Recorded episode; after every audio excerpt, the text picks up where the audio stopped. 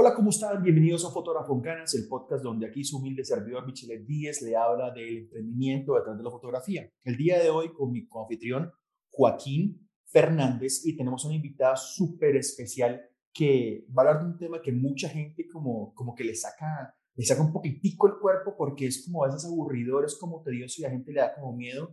y es hablar sobre la importancia de los derechos de autor. Entonces, ¿quién lo va a hacer? Voy a, voy a darle la, la palabra a ella para que se presente y para que nos diga quién es y a qué se dedica. Bueno, primero, pues hola a todos los que están escuchando este podcast. Muchas gracias a ustedes por, por la invitación. Y pues antes de comenzar, me presento. Yo soy María Juliana Marín, más conocida en redes sociales como fashionomista. Soy abogada de profesión, me especializo en Derecho Comercial y en Propiedad Intelectual sin embargo, siempre tuve este gusto por industrias creativas, por la industria de la moda en particular, y por esto me incliné por esta área y me especialicé luego en marketing y comunicación de moda y lujo y en fashion law. Actualmente tengo una empresa de consultoría en fashion law, entonces asesoro a personas que hacen parte de la industria de la moda en, en temas legales, pues les hago el acompañamiento legal y pues me muevo mucho a través de redes sociales, dicto charlas, conferencias, clases, en fin, doy lora todo el día sobre este tema. Pero pues sin duda trabajar eh, con industria de la moda pues tiene mucho que ver también con el trabajo con fotógrafos. Entre mis clientes pues también trabajo con temas de fotografía pues particularmente de moda, pero, pero sin duda tenemos cosas en común con ustedes también. Excelente, muchas gracias eh, de verdad, María Juliana, por estar por acá, por darnos el tiempo. Pues es interesante muchas veces como alguien que empieza en el derecho termina en la parte de, pues, de producción audiovisual y como, como una cosa de que, por ejemplo, de que yo a veces como fotógrafo diga, no, pero es que los derechos de autor te dan derecho a esto y esto y esto, es como que, ah, tú no sabes, pero si yo pago por eso, no, no, no, pero vamos a traer a un experto para que hable con esto, para que hable con, con, razón de qué es lo que hay que hacer. Entonces, eh, Joaquín, te doy la primera palabra para que tú comiences a hacer las preguntas y después tú y yo vamos opinando a ver qué es lo que tenemos. Gracias. Bueno, eh, sí, efectivamente es un perfil súper interesante desde el punto de vista que es una persona que, que tiene la conocimiento de causa y bueno, la verdad yo es la primera eh, abogada en Colombia la que le escuché hablar de Fashion Law eh, y que realmente se tomó como en serio, y lo digo desde el punto de vista de mi experiencia, y es de meterle el tema de leyes como debe ser eh, a esta parte de creación de contenido y de todo lo que eh, los influencers y las personas pues que mueven contenido en redes sociales muchas veces desconocen porque se hace de una manera muy empírica y de una manera como que del día a día lo va uno eh, haciendo parte de una actividad, pero no tiene una, un, como un marco legal y efectivamente ese marco legal existe y puede tener unas implicaciones eh, bastante, eh, digamos, serias en caso de, algún tipo de pleito de algo en donde se rompa, digámoslo así, alguna ley. Yo te decía que eres la primera persona, María Juliana, que había escuchado y que veo activamente con este tema de, de, de fashion en la moda y pues tiene que ver mucho con fotografía. Pero cuéntame, ¿cómo nace Fashionomista? O sea, ¿cómo es, esa, cómo es ese, eh, ese camino? Eh, ¿A partir de qué momento empiezas tú a decir, bueno, esto me gusta, esto es por acá? ¿Cómo, cómo llegas y cómo es tu trayectoria hasta donde hoy, hoy por hoy estás? Bueno, pues yo comencé desde que era estudiante de Derecho. Yo comencé trabajando en una firma de Derecho al Entretenimiento, trabajaba temas de propiedad intelectual. Y ahí me interesó mucho el tema de industrias creativas. Yo siempre había tenido afinidad y gusto por la moda, sin embargo, no, no soy una diseñadora frustrada, como muchos suelen pensar que estoy en este, en este tema porque quería ser diseñadora y no lo logré, me tocó ser abogada. Pues realmente no, no fue tan así pero siempre me había gustado el tema y encontré en esta disciplina pues la forma de fusionar como estos dos mundos y, y me pareció fantástico y por eso cuando hice mi tesis de, de grado para graduarme como abogada, yo soy abogada javeriana,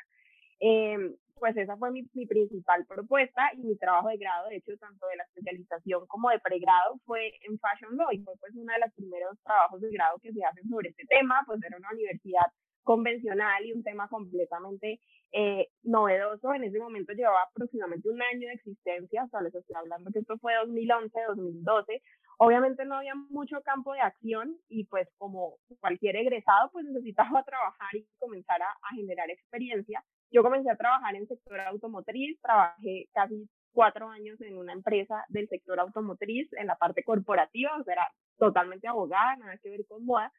Y estando ahí a mí me seguía eh, el interés y me seguía como el gusto por, por esta industria y creé el blog Fashionomista, porque Fashionomista comienza como un blog. Entonces se vuelve como un espacio de, de catarsis, era mi hobby, era donde yo llegaba a escribir a las 5 de la tarde cuando salía a la oficina, eh, ya existían algunos blogs, pero eran de Estados Unidos, entonces era contenido completamente en inglés, entonces yo quise como comenzar a traerlo en español, a, aterrizar casos acá en Colombia, a revisar como el tema como blogger, pero obviamente era una abogada queriendo ser blogger de moda, entonces pues era como un, una, una locura comenzar a hacerlo. Sin embargo, pues a pesar de eso tuvo muy buena recepción, yo comencé ya a asistir como blogger a ferias de moda, a las bloggers les comienzan a abrir ya el espacio eh, como prensa para cubrir eventos, entonces ya comienza como todo este boom antes de las influencers. Entonces, como blogger, pues ahí me comienzan a acreditar para, para cubrir ferias de moda, entonces comienzo a incursionar un poco como periodista en este medio, pero pues siempre con, con mi mirada de, del punto de vista legal. Yo ahí seguía trabajando corporativo, seguía súper cuadriculada, súper abogada, y decidí un día em, comenzar ya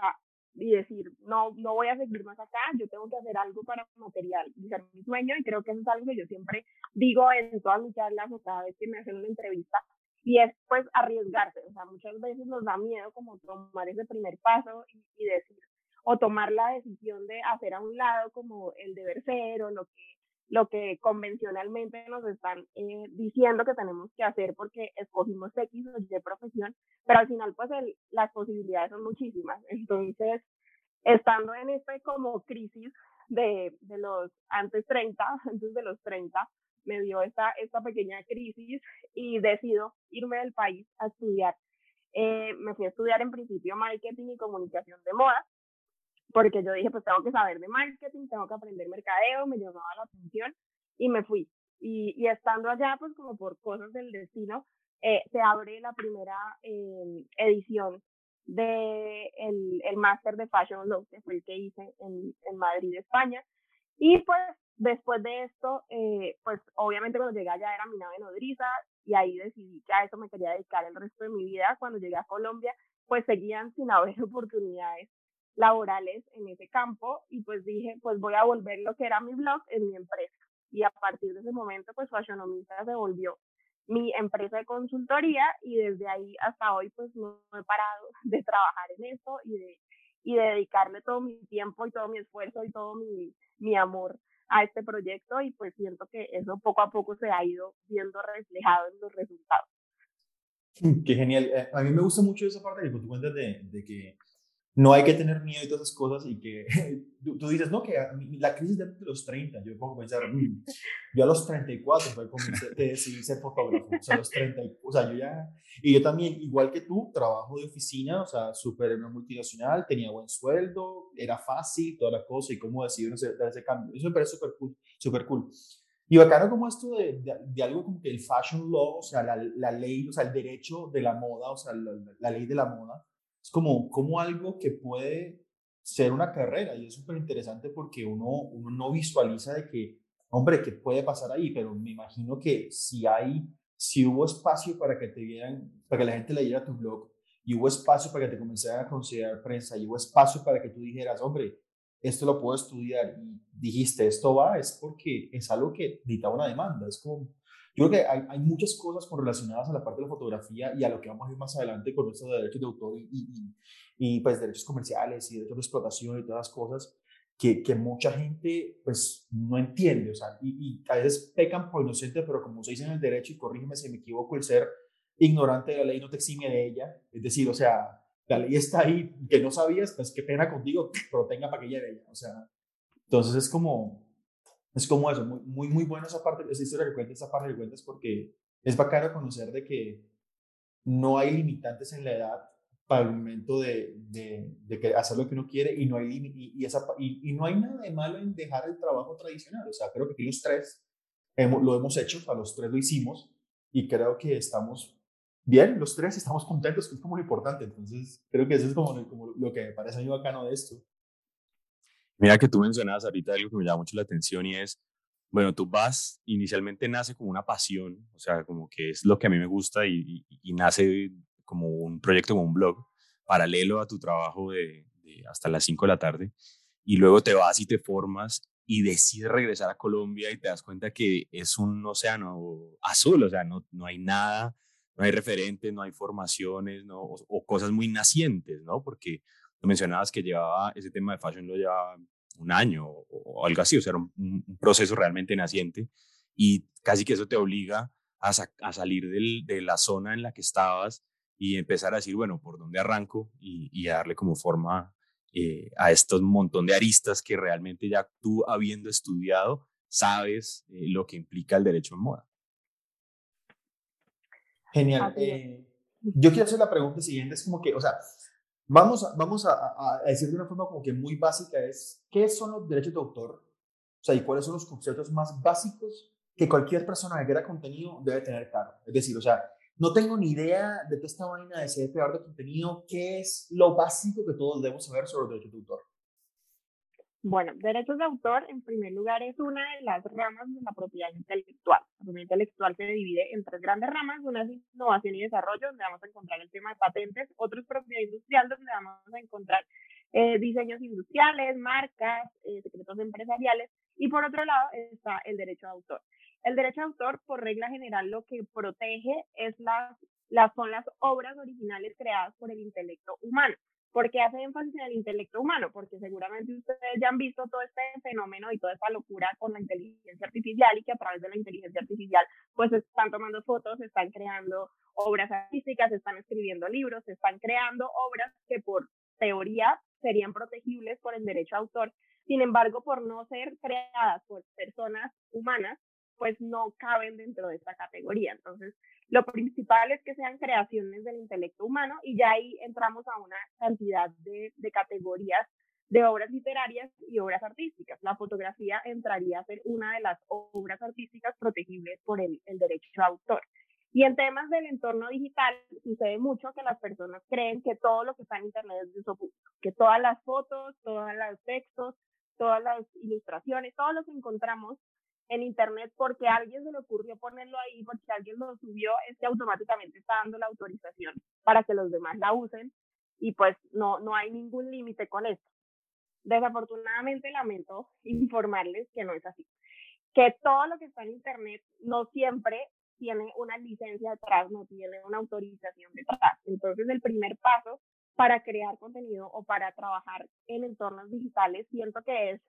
buscar siempre ese punto diferenciador y tratar siempre, pues si te haces llamar creador de contenido, pues haz tu propio contenido, crea contenido original. Entonces, creo que ese es el primer aprendizaje en, en temas digitales, en temas de, de, redes sociales, porque pues si yo me encargo de tomar mis propias fotos, de escribir mis propios copies, de hacer mis propias stories, de hacer mis reels, hacer mis TikToks, hacer todo mi contenido, pues a partir de de mi creatividad, pues seguramente no voy a tener ningún tipo de problema legal porque estoy creando contenido desde cero y estoy creando contenido completamente original. En el momento en el que yo tomo imágenes prestadas o, tomo textos o me apego mucho a una referencia que tengo, pues ahí yo puedo llegar a infringir derechos de autor. Entonces, por esta razón, pues es importante revisar la fuente de la cual yo estoy tomando esta información revisar si hay algún tipo de licencia. Normalmente en el entorno digital hablamos de Creative Commons y hablamos de, licencias de copyright y todo este tipo de licenciamientos de uso que hay en el entorno digital, pero normalmente estas, estas licencias tienen unos, unos lineamientos puntuales. Entonces, la misma licencia te va a permitir a ti un uso comercial o un uso personal o un uso editorial el mismo banco de imágenes o la misma fuente de la cual tú estás obteniendo esta, esta información, este contenido, pues te va a limitar hasta dónde puedes usarlo y hasta dónde no. Entonces yo quiero una pregunta, por ejemplo, porque es un caso que me pasó una vez. Eh, digamos que eh, yo vengo y le tomo las fotos a alguien. Y listo, yo le doy las fotos, yo le digo, o sea, está siempre el, el dolor de cabeza de todos los fotógrafos que, o sea, fotógrafo que no ha pasado por esto, no es fotógrafo, de que no le dan los créditos a uno que la foto de uno. Ese es el, primero. La gente asume que porque te pagó, automáticamente la foto de ellos y pueden hacer con ella lo que quiera y la pueden publicar donde sea y pueden hacer una pancarta y ponerla en no sé dónde. Entonces es como que, o sea, a ver, yo sé que si yo, a menos que yo explícitamente diga, te doy derechos de explotación y de comercialización y te cedo mis derechos de autor, o sea, hay una cantidad de cosas que no pueden hacer los clientes. O sea, si, si, si, si a, a, riesgo de que mucha gente diga, pero yo pagué y es mío, eh, ¿cuáles son los límites? O por decirlo así, que puede tener una persona cuando te paga por unas fotos. Si una persona me dice, Michelle, te pago por unas fotos, por, o sea, por, por default, ¿cuáles son las cosas que, la, que yo tengo derecho, que la persona tiene derecho, sin hablar? Porque si, por ejemplo, yo le digo a las personas, ¿sabes que Yo tengo unas fotos, los derechos son tuyos, haz con lo que quieras. Si yo lo digo que se ha hablado, ya ahí perdí porque hay un contrato verbal. Pero si yo no digo nada, ¿a qué tienen derecho y a qué no tienen derecho las personas que me contratan a mí? Bueno, en primer lugar, es partir de la base que hay un acuerdo o hay un consentimiento eh, completamente informado de las dos partes. Entonces, tú como fotógrafo, pues por regla general, normalmente, y la recomendación, porque sé que no pasa en la práctica, sé que esto es pura lora de abogado, pero pues eh, normalmente los, los fotógrafos o las personas que trabajan en industrias creativas suelen hacer todo muy informal. Entonces yo te contacté por DM, yo te escribí por WhatsApp, yo te envié un voice note y ya, y con eso eh, quedamos en las condiciones, pero nunca hay ningún documento firmado, nunca hay un documento realmente revisado o estándar en el cual tú de verdad estás planteando cuáles son las condiciones en las cuales les estás entregando tu obra y tu trabajo a esas personas, porque más allá que te paguen por esto, más allá que haya una retribución económica de tu trabajo o que tú les digas, listo, haz lo que quieras o no hagas lo que quieras, pues hasta dónde es válido que tú se los digas en una nota de voz o por WhatsApp o que tú hagas realmente pues un documento formal. Eh, diciendo estas condiciones. Entonces creo que lo primero es perderle el miedo como a estos disclaimers y a los contratos y a estos acuerdos, porque muchas personas dicen como, ay no, es que no me va a contratar porque yo le entrego un contrato. O si yo le digo que tiene que firmar esto, entonces ya voy a perder credibilidad. O a la gente pues le da como mucha eh, miedo firmar este tipo de documentos, pero más adelante cuando tienen un problema porque ves tu foto en una valla que tú no autorizaste o porque están utilizando algo que, que tú no, no diste permiso para hacer, pues ahí es cuando dicen, ay, yo hubiera firmado, ay, yo le hubiera dicho tal cosa. Entonces, en la primera, la primer límite siempre va a ser el mismo acuerdo al cual lleguen las partes. Entonces, que las dos partes lo tengan claro que están pactando. Por otro lado, hay dos tipos de derechos dentro del derecho a autor. Uno es el derecho eh, moral, que es este derecho de reivindicar la paternidad de la obra. Esto se quiere decir en español porque a los abogados les encanta complicar todo. Resulta que esto en español quiere decir que si tú como fotógrafo quieres decir, esta obra me pertenece, esta fotografía es mía, pues tú tienes el derecho de reclamar que te den el crédito, de reclamar que pongan que esta foto la tomó Joaquín Fernández, o esta foto la tomó Pepito Pérez, o sea, que esto realmente eh, pues tiene tus créditos y tú vas a ser siempre quien tiene los derechos de autor morales sobre la obra. Esto no se puede ceder, esto no se puede licenciar, así tú firmes un contrato millonario, así sea el cliente que sea, tú esta parte no la puedes ceder, o sea, esto no es negociable. Lo que tú negocias son los conocidos derechos patrimoniales, que es otro de los derechos de autor, o sea, otra de las categorías del derecho de autor, son los derechos patrimoniales. Dentro de los derechos patrimoniales es donde se encuentra la famosa explotación económica de la obra. Entonces ahí es donde está el derecho de reproducción, el derecho de comunicación pública, todos estos derechos que tú sí puedes negociar. Entonces tú seguramente en un contrato de licencia o de cesión de derechos de autor, tú vas a dar esa autorización para que exploten la obra. Entonces la autorización es sobre los derechos patrimoniales, no sobre los morales. Entonces, por regla general, si la obra es protegible por el derecho de autor, si la obra cumple como con los estándares, en este caso pues la fotografía cumple con los estándares para ser protegible, ya pues tú tienes el derecho y así negocies, así te compren el paquete de fotografía, así tú vendas eh, u ofrezcas X o Y servicio, ese derecho siempre va a ser tuyo y ese derecho va a ser tuyo mientras tú vivas y 80 años después de tu muerte. O sea, no es algo que, que se acaba porque se quemó la fotografía, porque se me quemó el computador, entonces la fotografía ya no existe. Realmente es algo que tú siempre vas a tener sobre la obra. Entonces, es importante que esto lo tengan presente, pero siempre y cuando pues la obra sea protegible, porque digamos en el caso de fotografía hay ciertos tipos de fotografía que no son protegibles por derechos de autor, cuando son fotos automáticas como las fotos del pasaporte o fotos que no se consideran originales o que no tienen un mérito artístico, pues no entrarían dentro de la categoría de, de protección por el derecho de autor. Entonces ahí habría que mirar si cabe o no cabe ese tipo de protección y ahí se aplicaría pues toda esa lora que les estoy diciendo. Más una pregunta. Cuando tú hablas, bueno, que estos derechos de, de explotación son cedibles, tú que eres abogada y, y, lees la letra menuda, cuando uno sube una foto a Instagram, uno, cuando acepta esos términos y condiciones, en algún lado hay que uno cede el derecho de, no sé, o publicación o, o algo a esa red social? No. Eh, efectivamente, los términos y condiciones en redes sociales son, son, un rollazo porque la gente no las lee. Y me incluyo entre la gente que no las lee, porque aunque yo suelo trabajar con contratos y me tocó leérmelas mucho después por mi trabajo, pero eh, normalmente uno cuando abre una de estas plataformas o cuando uno abre una red social, uno siempre esquipea los términos y condiciones y uno solo quiere ya tener su cuenta y comenzar a utilizarla y uno jamás lee los términos y condiciones.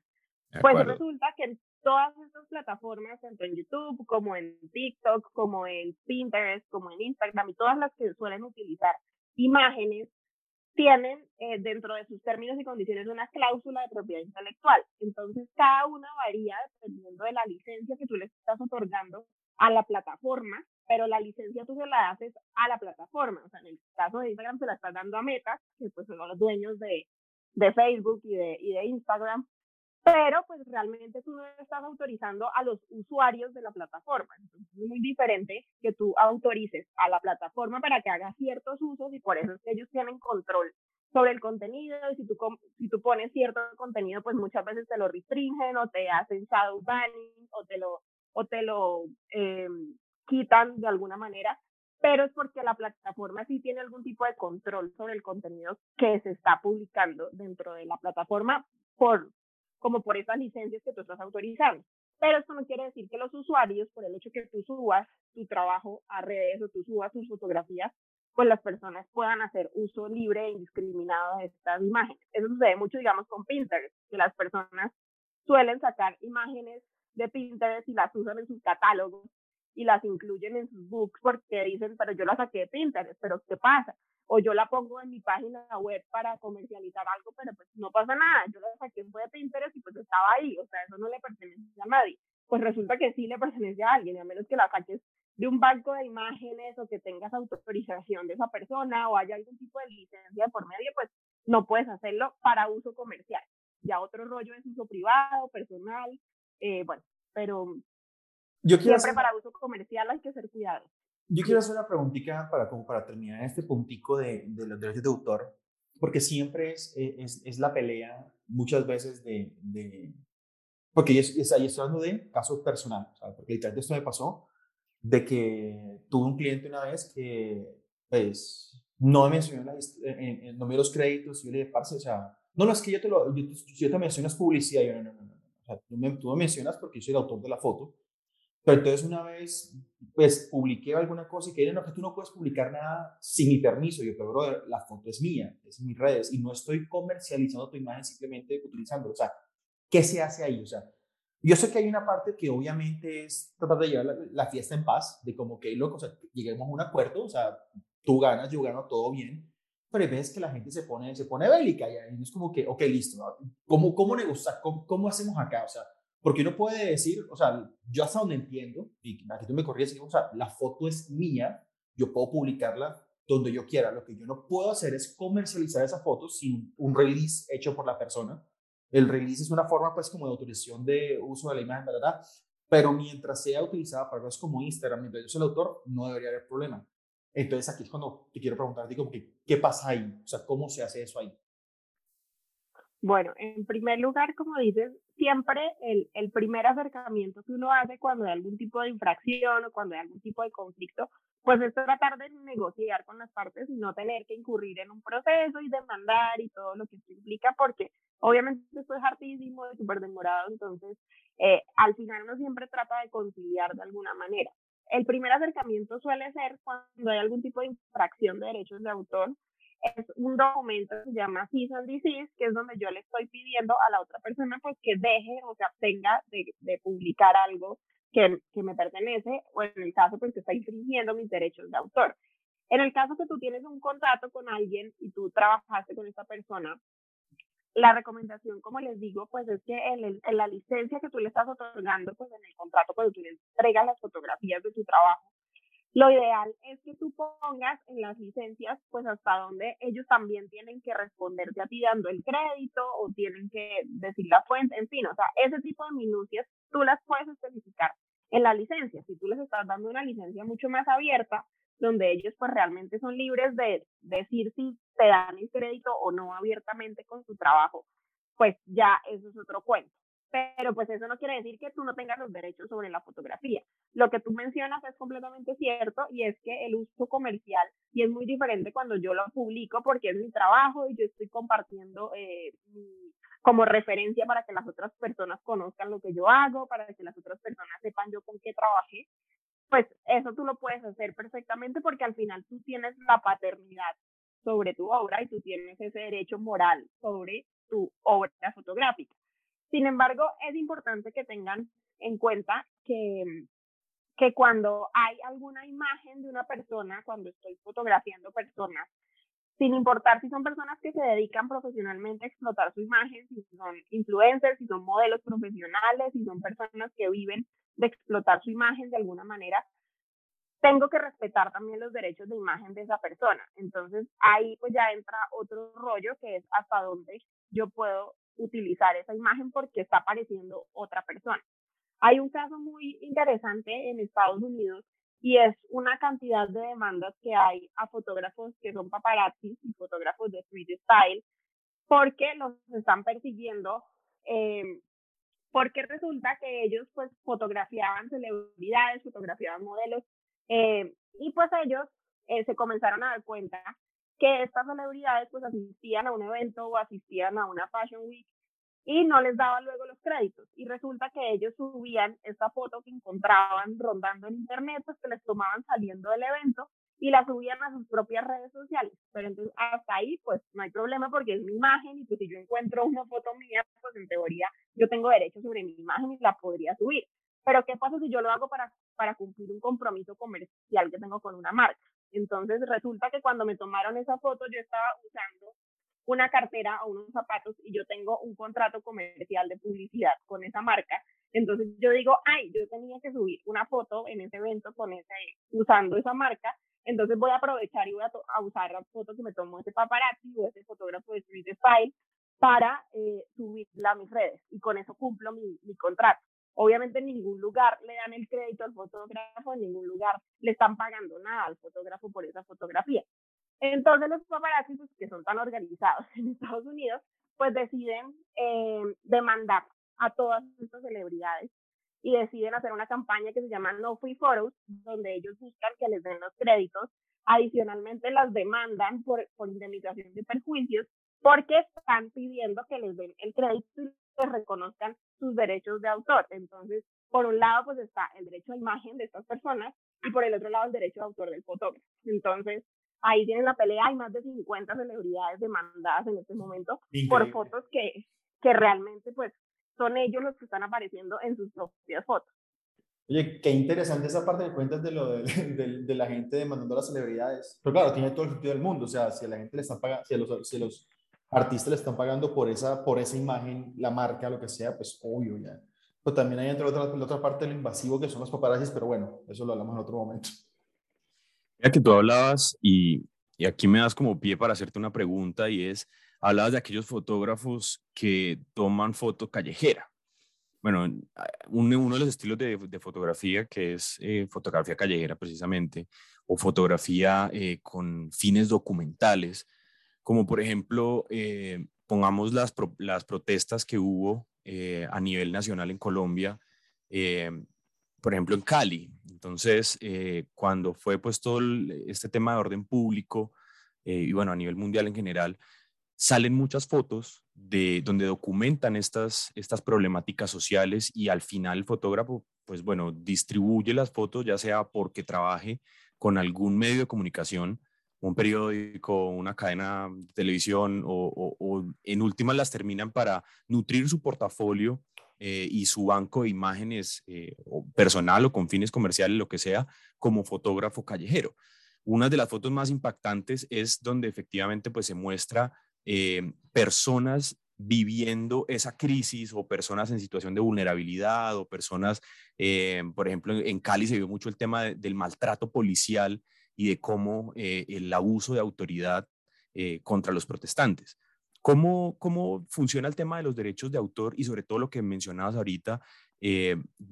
las personas que, que, aparecen en esas fotos, si después se ven en un periódico o en una valla o en algún lugar, eh, ¿cómo pueden esas personas eh, interpretar eh, ese, esa aparición o cómo pueden llegar a cuidar su imagen? O, si alguien se está lucrando de esa foto, decir, bueno, esto me pertenece o denme regalías. ¿Cómo, cómo funciona eso? Bueno, dentro de la dentro de la, los derechos de autor también hay unas limitaciones, excepciones. La misma ley, que en el caso colombiano es la ley 23 del 82, que creo que no, no se les había mencionado para que la tengan por ahí en el radar, esta ley es la que nos señala a nosotros pues qué derechos tenemos sobre las, sobre las obras, entre esas pues las fotografías. Hay un capítulo que se llama Limitaciones y excepciones al derecho de autor, que son todos esos escenarios en los cuales yo puedo utilizar obras de otra persona sin pedir autorización. Ahí entra el uso propio, ahí entra el derecho de paisaje, ahí entra el derecho em, para uso personal o el, derecho o el, derecho como de uso de buena fe. Y entre esos, pues también vamos a encontrar el uso de fotografías cuando es para fines catedráticos o para fines de conferencias. Digamos, si yo en una charla mía incluyo en las diapositivas unas fotografías de unos modelos para hablar de X o Y caso o de una marca, pues esas fotografías yo no tengo que ir a buscar a la marca o al diseñador o a la modelo para decir, oye, es que voy a dar una charla el viernes, ¿será que tú me autorizas para incluirlas en la, en la presentación? Pues realmente yo no tengo que hacer eso. Y otro de los escenarios es el,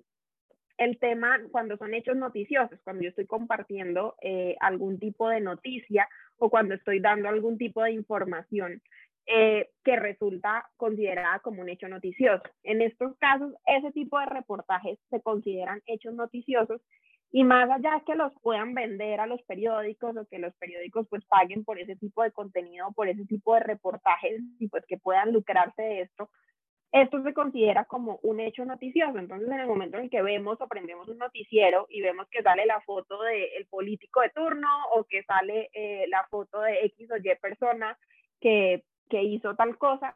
y que está haciendo parte de las noticias, pues no tienen que llamar necesariamente a la persona a decir, oye, vas a salir en el noticiero de las 12, entonces tú me dejas dar la noticia y me dejas decir que tú eres un delincuente, pues realmente no, no tienen que hacer esto ni pedir autorizaciones pues tan expresas y lo mismo sucede con estos reportajes. Entonces, ahí ya habría que ver hasta dónde esta, estas imágenes pues están afectando de alguna manera el buen nombre de estas personas, hasta dónde afecta la reputación, qué pasa si son menores de edad, qué pasa si yo estoy mostrando una imagen pues que es completamente amarillista y que pues está sacada completamente de contexto, o estoy diciendo que esta persona hizo X o Y cosa y la estoy acusando en medios de comunicación, pues ahí ya es otro tema y ahí yo puedo hablar de difamación, puedo hablar de injuria, de calumnia, o sea, ya puedo hablar de otro tipo de, de problemáticas que afectan el buen nombre y que afectan pues la, la reputación de la persona.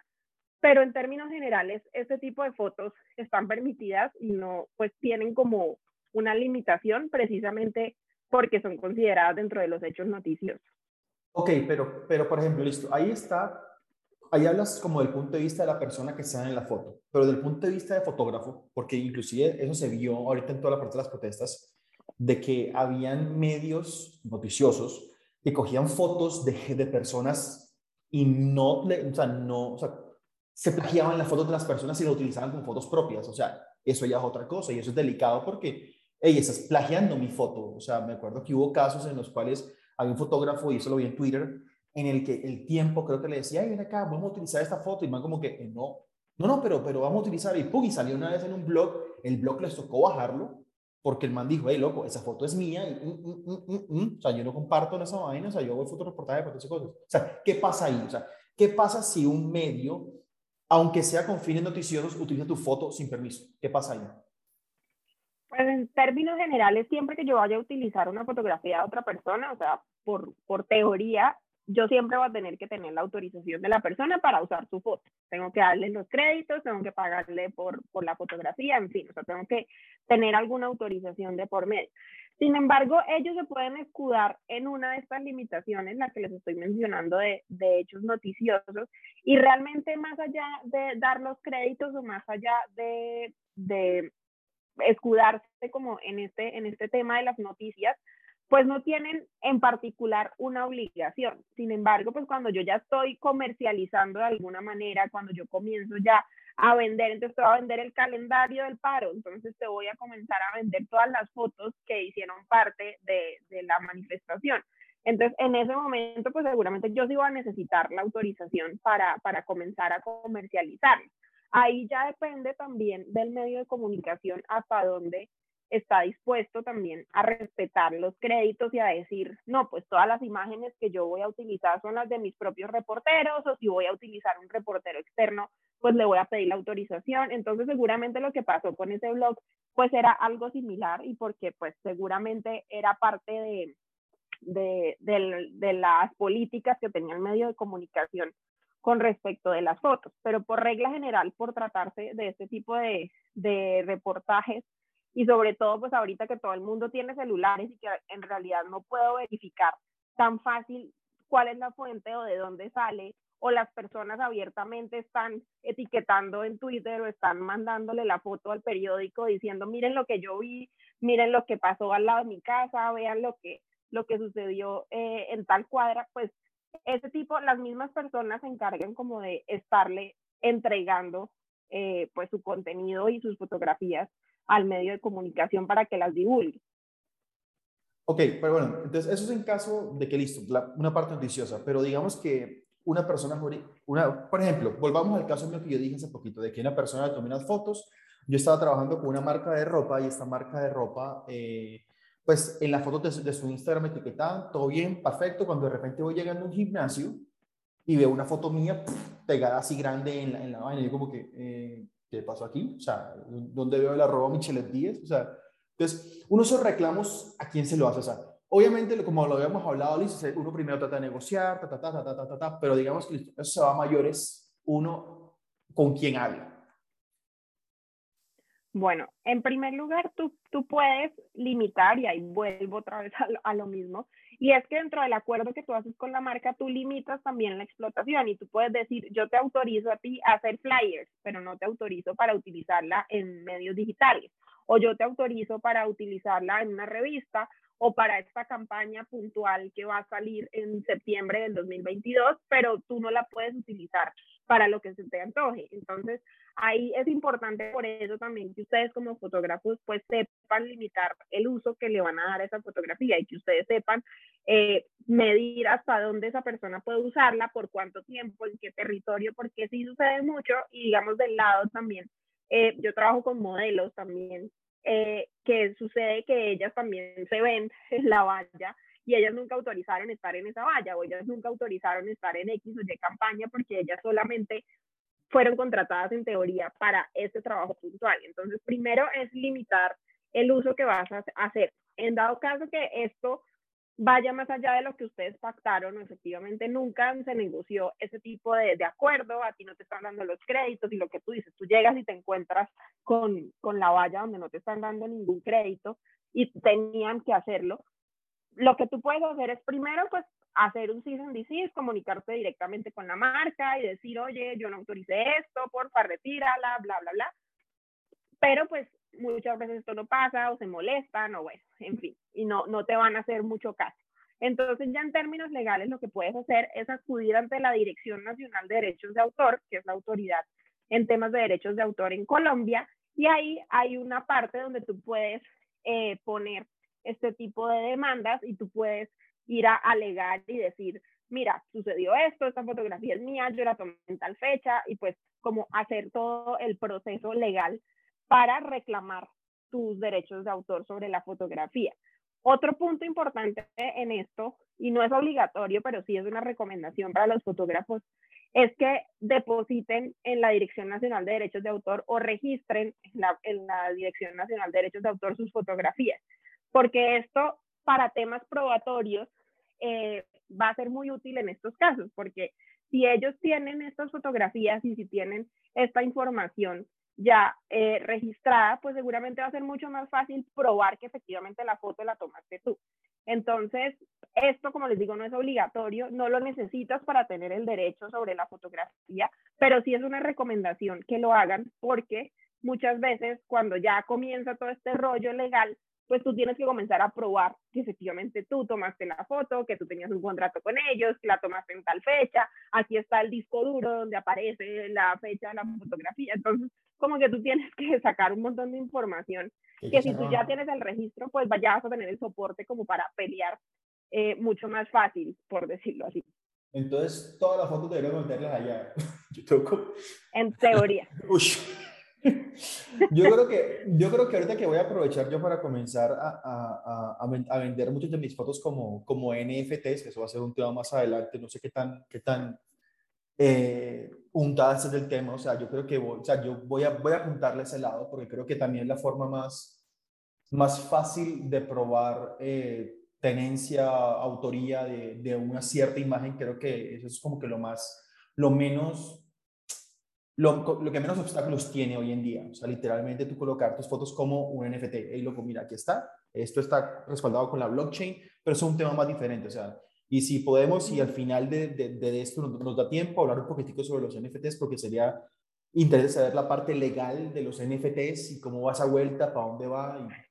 Pero bueno, pero si nos da tiempo porque estamos, estamos como corticos, pero bueno. Eh, ¿Qué viene ahora, Joaquín? A ver. Bueno, yo quería hacerte una pregunta y es, ahorita se me viene a la cabeza que con este tema de, que la fotografía ahora solo tiene un respaldo digital, digamos que antes eh, tenías tú el respaldo físico de que tú tenías que hacer el proceso químico, de arreglar el rollo y demás, y realmente puedes decir, mira, esta es mi foto. Digitalmente este tipo de material está sujeto a muchas modificaciones. Entonces, por ejemplo, una persona podría fácilmente meterla en Photoshop, le cambia algunos elementos, o le quita el fondo, le pone una montaña o lo que sea. ¿Esto cambia hacer otra fotografía o cómo, cómo, cómo cabe ese tipo de modificaciones de la, de la fotografía frente a un proceso de derecho de autor? Bueno, dentro de los derechos morales, como les mencioné, los que tienen ustedes como fotógrafos y que no son negociables y bueno, todo esto, dentro de ese tipo de derechos yo tengo un derecho que es el de em, la no mutilación o que no alteren la obra original. Entonces, yo tengo como el derecho a reclamar que no editen la foto o que no la alteren de cierta forma porque están al final eh, alterando pues la obra artística y pues todo mi esfuerzo como fotógrafo pues seguramente se va a ver súper afectado si yo lo paso por 50 filtros y yo le pongo los filtros de Instagram eh, pues seguramente bueno aquí seguro ustedes me acribillan por, mis ediciones fotográficas no entre no, no, no, no, no, no, no, no, no, hay, hay, nada, pero cuando cogen una foto de uno y le, y le pasan como 500 mil filtros y las pieles parecen estucadas no es como que por Dios no no, no, no me etiquetes, no, me etiquetes te regalo la foto, todo, todo bien. Pero bueno, Cedido. Pero bueno, Perdón. Por, por regla general, más allá de si lo que haces se ve armonioso o bonito o no, eh, pues realmente ustedes pueden reivindicar este derecho a que no mutilen o no alteren su obra. O sea, eso es uno de los derechos Igual que sucede con la canción, si yo le quito un pedazo, le meto un rap en la mitad y yo al final pues así no fue que escribí la canción, o si eh, a la escultura yo decido volarle un brazo, pues realmente yo no hice eso, o, o, al texto pues yo le corto una parte de la historia, entonces pues estás alterando de alguna manera pues la obra original, que en este caso pues es la fotografía. Entonces, ese sería como el primer reclamo que ustedes tienen derecho a hacer como fotógrafos. Sin embargo, hay otro rollo que es cuando hago obras a partir de obras ya existentes. Entonces, si yo a partir de esa obra, digamos una foto que tú tomas divina, yo decido hacer una ilustración o yo decido volverla completamente digital y la convierto en algo completamente virtual porque más adelante la voy a volver un NFT, pero pues es una obra completamente nueva, es una obra independiente ver la ilustración o la versión virtual o digital que la foto pues original de la cual estoy em, sacando como la idea o la referencia. Entonces, esta, este tipo de trabajo o este tipo de creación se consideran obras derivadas y es cuando yo creo una obra nueva a partir de una obra ya existente. Hay un caso muy famoso, eh, se me va el nombre del fotógrafo en este momento, seguro ustedes lo saben o, lo averiguarán, eh,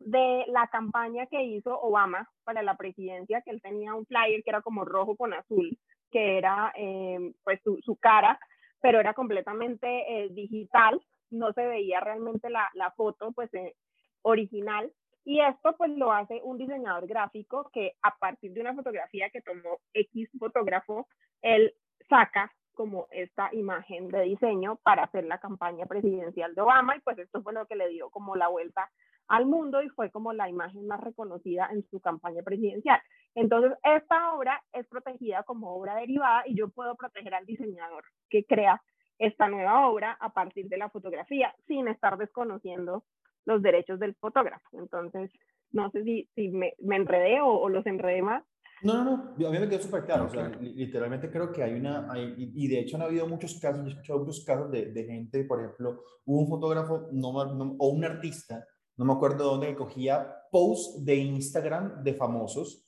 y los cortaba y era como, como si fuera eso, como que el Instagram, los likes, los comentarios, y esa era su obra de arte.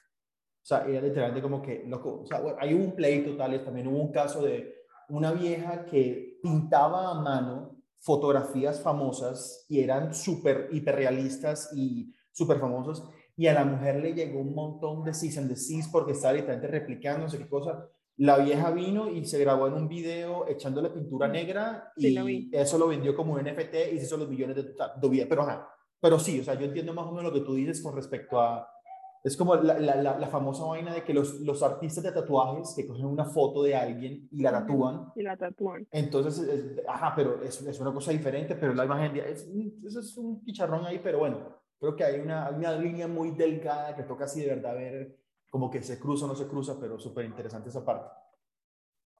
Sí, conozco, conozco esos tres casos que mencionas y, y, sin duda pues nos da aquí para echar hora otras dos horas. Pero, pero sí, sin duda eh, las obras, las obras derivadas, pues hasta qué punto yo puedo considerar que cuando estoy utilizando algo como referencia o algo como guía, pues hasta dónde sí estoy creando algo completamente original o hasta dónde yo estoy plagiando o estoy replicando o reproduciendo una obra que no me pertenece o que yo no tengo autorización para hacerlo. Entonces, ahí pues hay que mirar eh, y ahí entra la, respuesta típica de abogado eh, y ahí se me sale a mí el diploma y es la, la, famosa respuesta de depende, porque tenemos que revisar realmente cada caso puntual y cada, y cada ejercicio porque uno no puede generalizar y decir como siempre que haga tatuajes de fotos va a haber esta infracción o siempre que yo haga este tipo de, de creaciones, automáticamente estoy infringiendo derechos de autor. Entonces sí hay que revisar como hasta qué punto, pero pues sin duda aquí hay mucha tela para cortar. Uf, sí, o sea, y te lo digo de, primera mano porque, por ejemplo, me pasó muchas veces en, en, TikTok, porque yo soy un creador de contenido en TikTok y, y, me pasó de que yo creé un TikTok y se me fue viral y una persona más famosa todavía literalmente hizo paso a paso, paso a paso y cambió al final como alguito. Entonces, entonces comenzó la pelea de, hey, loco, por lo, por lo menos di que idea original de Michelle. Claro, en ese momento uno estaba un poquito más, más susceptible a esas cosas, pero y comenzó la gente, no, hay que eso no es plagio, que sí es plagio, ta, ta, ta, ta. A la final por allá algún abogado dijo, loco, o sea, yo como abogado, si tuviera que esta vaina a juicio, sí, este plagio por tienes más de, más de cierto porcentaje de la vaina es igualita, ta, ta, ta. Y también pasó otras cosas. En fin, pero eso es, eso es un tema súper, súper, a veces desgastante, porque es más que se, se vuelve desgastante cuando uno se pone a pelear con esas cosas, pero no, pero súper interesante toda esta parte que, que considero que, que he aprendido. Me queda de verdad, para mí de hoy, eso, eso de que uno tiene derecho a, pues, derecho a la no mutilación de la obra de uno. Eso me parece súper super cool. vamos a, vamos exigiendo mi derecho a la no mutilación, no puedes eh, ponerle un filtro. Ponerle un filtro. bueno, yo, me llevo de hoy el tema de que indiscutiblemente hay que dejar muy claras las condiciones. O sea, que uno como fotógrafo, como prestador de un servicio, cuando uno va a trabajar con un cliente, eh, todos deberíamos tener al menos una hojita en carta con algo que llamáramos acuerdo entre partes o contrato, lo que sea, que uno le dedique una tarde a uno sacar un documento y uno proteger las imágenes que uno vaya a crear o que vayan a salir de ese acuerdo y pues de, esa, de esas sesiones. Si tú tuvieras, Majo, que decir unos puntos, cuáles son esos puntos claves o puntos mínimos que debería tener, no lo llamemos contrato, llamémoslo,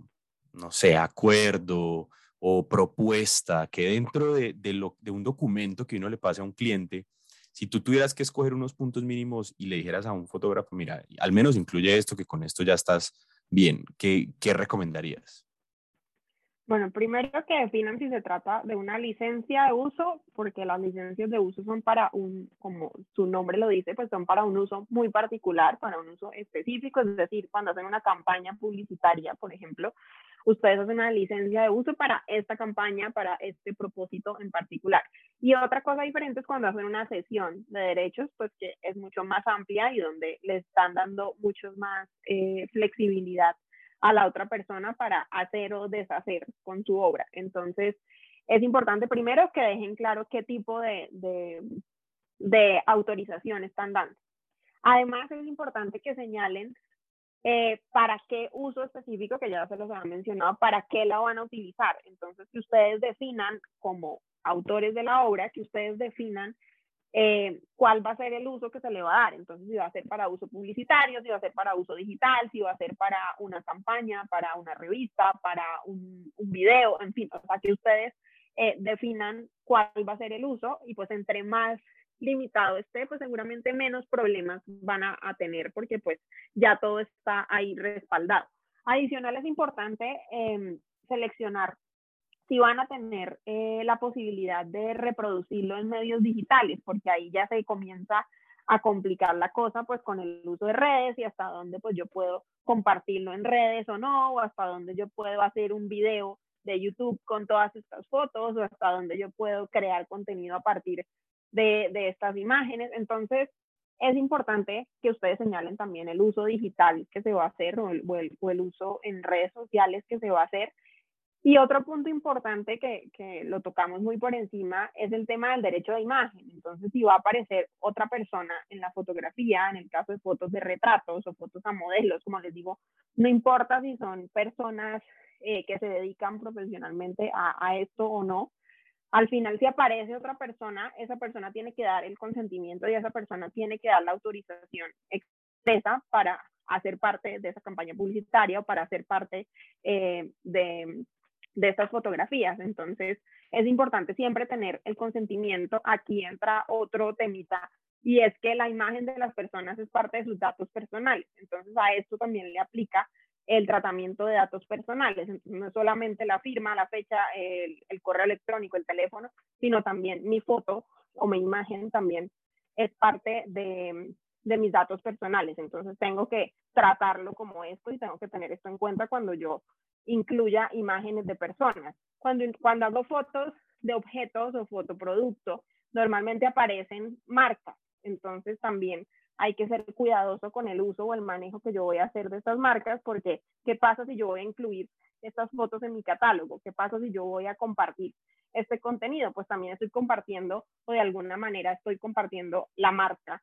eh, en otros lugares. Entonces, también hay que, hay que ser cuidadoso cuando aparecen eh, obras de terceros o aparecen eh, marcas en, en las fotografías. Entonces, creo que pues esos puntos son como los más importantes para tener en cuenta y, en los que más conflictos se suele generar también en la práctica. Súper bueno, súper bueno. Yo te quería hacer una pregunta con respecto a, todo esto, porque, porque Joaquín cuando dijo que no, que pues, en el contrato o en lo que sea que, que, podamos tener, eh, si es válido lo que yo decidí comenzar a hacer, cuando ya tenía como que contratos relativamente grandes con personas que sé que podían tal vez como utilizar mis imágenes para otras cosas, yo comencé a tener lo que yo llamaba términos y condiciones. Entonces, yo primero comencé, hey, mira, te voy a mandar un correo con unos términos y condiciones, las, lo que literalmente, cosa mala que me pasaba a mí, que experiencia que yo decía, por ejemplo, lo que te conté de la imagen, lo que te conté de la imagen en el gimnasio cuando entré, yo dije, las imágenes entregadas en este photoshoot pueden ser únicamente utilizadas para redes sociales. Cada cosita que, que, me iba aprendiendo, ta, ta, ta, las iba poniendo, colocando ahí. Entonces, hey, te voy a mandar un correo con eso, por favor, léelo y dime que estás de acuerdo con todo lo que hay ahí. O sea, entonces mandaba el correo, no, sí, de acuerdo, me respondía, me respondía el correo, no, sí, de acuerdo. O sea, eso tiene un peso legal o no, o lo que yo también comencé a hacer después, que era, eh, cogí una llamada de Zoom y la grababa, leíamos las cosas y la persona decía, sí, estoy de acuerdo, también tiene un peso legal, no tiene un peso legal, tiene que ser firmado, cuéntanos un poquitico más sobre eso y ya cuando terminamos el día de hoy, diría yo. Bueno, en primer lugar, es importante que tengan en cuenta que en Colombia los contratos verbales no son válidos. En, en Colombia los contratos tienen que ser escritos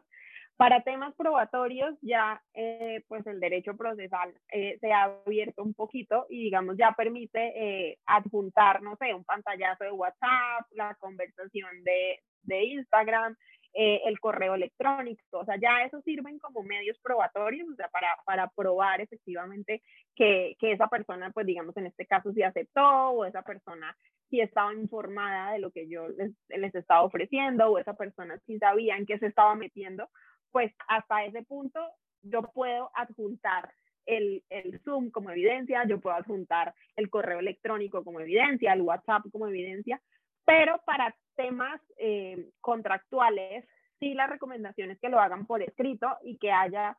eh, un consentimiento, es decir, que la otra persona te lo haga llegar firmado, o sea, que tú hagas así sea, como dijo Joaco, en, en una sola página, un, un documento básico pero que siempre la otra persona te está dando el consentimiento, más allá de si lo leyó, si no lo leyó, si lo entendió, si no lo entendió, pues lo ideal obviamente es que esto esté en los términos que las dos personas lo entiendan,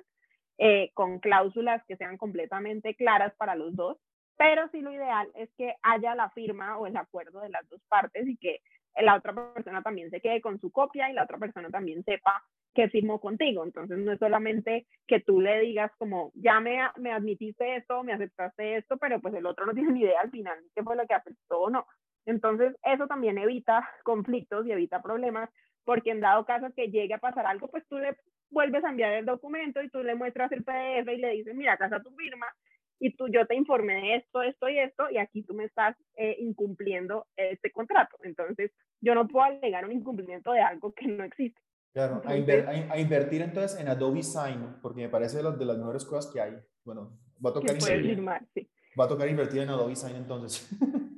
Y en una abogadita. Obviamente, no, no, no, no, fashionomista, te crees que yo hoy, hoy he dicho como que... Mmm, aquí ya hay algo, porque, porque por ejemplo, porque yo Otra inversión. Claro, porque por ejemplo, yo me estoy moviendo, yo me estoy moviendo con, con modelos, parte de mi fotografía, yo me dedico a líneas de trabajo, una es la fotografía fitness, ok, listo, pero la otra fotografía de modelos webcam. Entonces, claro, o sea, hay unas cosas ya mucho más delicadas, hay líneas mucho más delgadas que uno tiene que tener claras. Por ejemplo, hay muchas, o sea, yo por default siempre les digo a las, a las, a las, modelos con las que trabajo, mis fotos, no, tus fotos no las voy a publicar, a menos que sí, solo sí, tú me das autorización y cada vez que voy a publicar una foto, literalmente te voy a decir, te pido autorización como que te mando por WhatsApp, mira, esta foto y esta foto la quiero publicar, ¿me das autorización? Sí, sí, o sea, todas las fotos mías, por lo menos un WhatsApp, o sea, un WhatsApp de autorizo a esta foto, hay, por lo menos. Entonces creo que es una, una cosa muy interesante. No, pero, pero interesante. Eh, regálanos tu, tu información. ¿Dónde te contactan, por favor? Bueno, a mí me encuentran en todas las redes sociales como fashionomista eh, mi página es fashionomista.com y pues a través de todas mis redes también me pueden contactar, ahí encuentran mi correo, mi WhatsApp, toda mi información, entonces es muy fácil encontrarme en redes sociales. La información de, de, de, de, María, de María, María, María, Juliana. Juliana. María Juliana, casi me casi, casi. De María Juliana va a estar en la, descripción del podcast, eh, en la descripción del podcast va a estar. Eh, esto creo que va a estar en un video largo, también va a estar abajo en la descripción de, del video. Eh, de verdad, María Juliana, muy, muy interesante este podcast. Creo que es mucho valor el que le acabas de dar a la audiencia y muchísimas gracias por estar por acá. No sé si es alguna otra cosa más o lo que quieras decir Joaquín o vos. No, solamente agradecerle a María Juliana, la verdad que es un honor. Llevo ahí un rato convenciéndola, diciéndole, te invitamos, te invitamos, pero bueno, por fin aceptó. no, mentiras, Majo siempre ha tenido toda la disposición y, y, para mí lo que te decía al principio, eres una súper referente y qué bueno que hayas podido eh, darnos esta, esta cátedra ahí cortica, que en medio de todo esto que, que, que mencionaste, intentamos como extraer lo que más pudimos. Pero creo que nos vamos con mucho contenido de valor. Muchísimas gracias, eh, María Juliana. De verdad que los invito a, todo a, que, a todos a que vean eh, y lean sus blogs. Su página de internet es súper interesante también. Y abierta a consultorías, abierta a, todas las consultas que, que, quieran hacer. Bueno, pues muchísimas gracias. muchas gracias a ustedes, de verdad por, este espacio y sobre todo por aportarle todo esto a sus colegas fotógrafos, que siento que es algo que nos hace mucha falta y como dijimos al principio, pues que por desconocimiento muchas veces nos metemos en rollos que no queremos y pues la idea es. que con esto aprendamos a, evitar un poquito de esto. Quedas invitada para, para el, perdón Mitch, quedas invitada ya aquí una vez te comprometo para cuando vayamos a hablar de NFTs. Uf, ese NFT es un tema muy interesante, es muy interesante ese tema. la otro rollo. Uf, completamente. Bueno, Michelle Díez, eh, Joaquín, aquí tiene un fotógrafo con canas, enseñándoles a no meterse en chicharrones. Muchísimas gracias a los que escucharon hasta por acá y nos vemos en una próxima emisión. Hasta luego.